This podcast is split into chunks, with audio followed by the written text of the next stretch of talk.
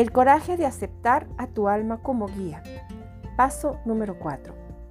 El proceso no es tan difícil. Cuando tienes que tomar una decisión, más que hacerlo intelectualmente y preguntándote, ¿debo o no debo hacerlo? ¿Lo haré o no lo haré? Removiéndote mentalmente entre todas las opciones, intenta confiar solamente en tus sensaciones sutiles. Abre tu corazón a lo que tu alma te está diciendo. En cualquier situación, no importa mucho qué es lo lógico. Lo más importante es preguntarse qué es lo que se siente bien. Una vez que hayas decidido lo que se siente bien, correcto, ve por ese camino con precaución. Vigila constantemente cualquier inconsistencia o problema y ajusta tus acciones en consonancia. Proyectando energía hacia afuera y las cosas simplemente van a fluir. Si no es así, puede que tengas que adaptarlo un poco, pero si el asunto no funciona y de plano nada fluye, tómalo como un signo de que la idea es equivocada, que no tiene suficiente energía para hacer que tenga éxito o que no es el momento adecuado. Cuando tú vas tras tus metas, necesitas una intención clara y persistencia. Tienes que llevar a cabo las acciones correctas. Concéntrate en tu meta y esfuérzate por el suficiente tiempo para conseguirlas. Cuando te topas con una enorme piedra en tu camino, esa no será parte de tu decisión y, y definitivamente la perseverancia no será golpearla con tu cabeza una y otra vez. A veces vas a encontrar un camino para rodear esa roca. A veces no podrás. Si esto sucede, retírate y llega ahí de otra manera o de plano anula esa ruta. Piensa en ti como un banco de energía. ¿Cuánto estás pagando y cuánto se te devuelve por el esfuerzo?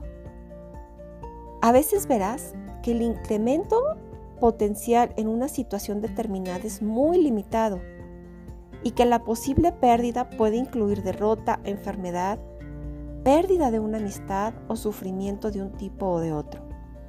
Así que no seas obstinado. Cuando te enfrentes a obstáculos, trabájate un camino para rodearlos o espera con paciencia.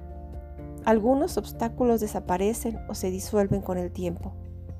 Usa tu cerebro, no tu cráneo. Confía en tu sensibilidad. Pregunta y observa todos los signos que hay a tu alrededor. Practica con constancia. Digamos que tenemos que llamarle por teléfono a alguien, a una amiga, y pregúntate, ¿estará en su casa? ¿No estará en su casa? Trata de visualizarla y trata de percibir sensaciones en su dirección, como si la estuvieras buscando energéticamente. Incluso se puede llegar a sentir cómo y dónde está. Puedes sentir su alma, su personalidad. Si tus sentimientos te dicen que no, pues no la llames. Si te dicen que sí, entonces llama. Al principio, no importa si te equivocas. El asunto es que debes acostumbrarte a ir más allá de tu intelecto. Y la idea aceptada de que no puedes posiblemente encontrar a tus amigos buscándolos por vías extrasensoriales. Ya que el sistema educativo está basado en el ego, la personalidad, el estatus y la lógica, estamos entrenados para ignorar el camino fácil de conocer las vías de, interconexión entre nosotros y reemplazarlos por el laboriosísimo método de aprendizaje basado en la memoria, la lógica, el intelecto. Déjame decirte que conforme confías en ti, cuando confías en, en ti como alma, esto te va a llevar graciosamente paso a paso. Te va a llevar a la siguiente persona, al próximo lugar, a la cumbre más alta, ¿Y cómo lo vas a saber? Bueno, pues porque todo está en todo lugar y todo es un sentimiento. Así es que conforme te concentras y empiezas a confiar, se te hace más fuerte y se abren puertas. Hay gente que se asusta de pensar en confiar de esta manera, pero déjame decirte algo. De hecho, solo es tu personalidad la que está asustada. Tu yo real es eterno e inmortal. No puede estar asustado ni confundido. Vive en una dimensión perfecta de exquisita belleza.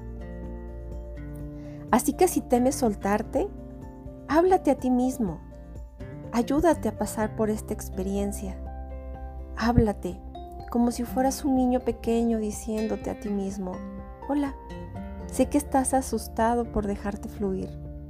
Sé que te preocupa que deje este trabajo, tal vez, por si no encuentro otro.